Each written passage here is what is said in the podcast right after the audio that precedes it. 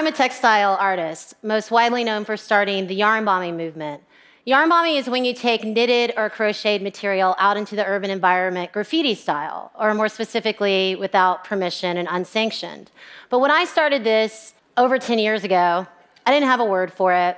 I didn't have any ambitious notions about it. I had no visions of grandeur. All I wanted to see was something warm and fuzzy and human like on the cold steel gray facade that I looked at every day so I wrapped the door handle. I call this the alpha piece. Little did I know that this tiny piece would change the course of my life. So clearly, the reaction was interesting. It intrigued me. And I thought, what else could I do? Could I do something like in the public domain that would get the same reaction? So I wrapped a stop sign pole near my house. The reaction was wild. It, was like people would park their cars and, and, and, get out of their cars and stare at it and scratch their heads and stare at it and take pictures of it and take pictures next to it. And all of that was really exciting to me. And I wanted to do every stop sign pole in the neighborhood. And the more that I did, the stronger the reaction. So at this point, I'm smitten. I'm hooked. This was all seductive. I found my new passion, and the urban environment was my playground.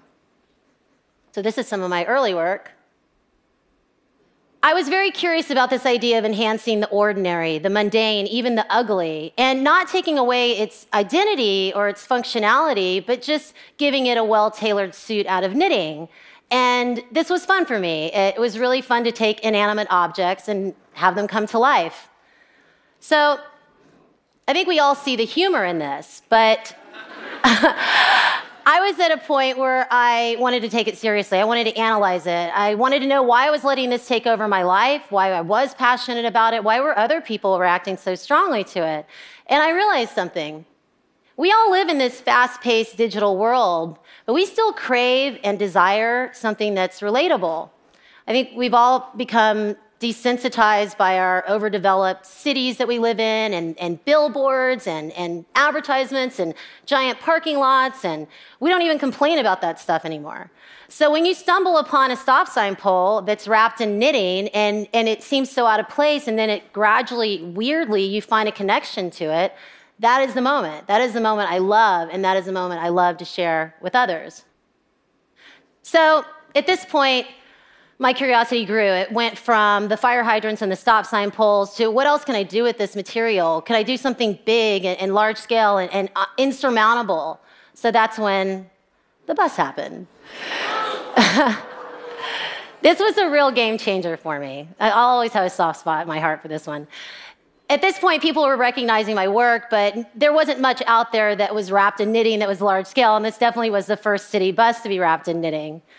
So at this point, I'm experiencing or I'm witnessing something interesting.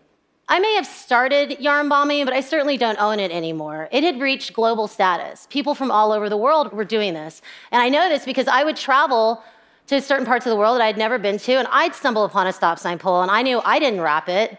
So as I pursued my own goals with my art, this is uh, a lot of my recent work, so was yarn bombing. Yarn bombing was also growing. And that experience showed me the hidden power of this craft and, and showed me that there was this common language I had with the rest of the world. It was through this granny hobby, this unassuming hobby, that I found commonality with people that I never thought I'd have a connection with.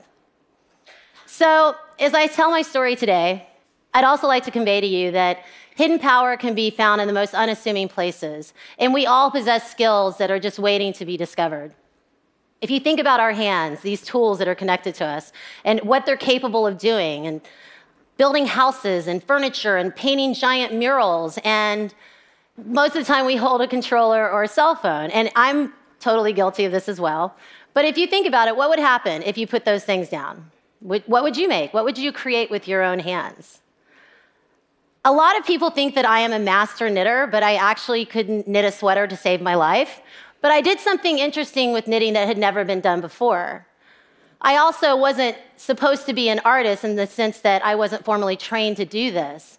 So I'm a math major, actually. So um, I didn't think this was in the cards for me, but I also know that I didn't stumble upon this. And when this happened to me, I held on tight, I fought for it, and I'm proud to say that I am a working artist today. So, as we ponder the future, know that your future might not be so seamless. And one day, you might be as bored as I was and knit a door handle to change your world forever. Thank you. Thank you.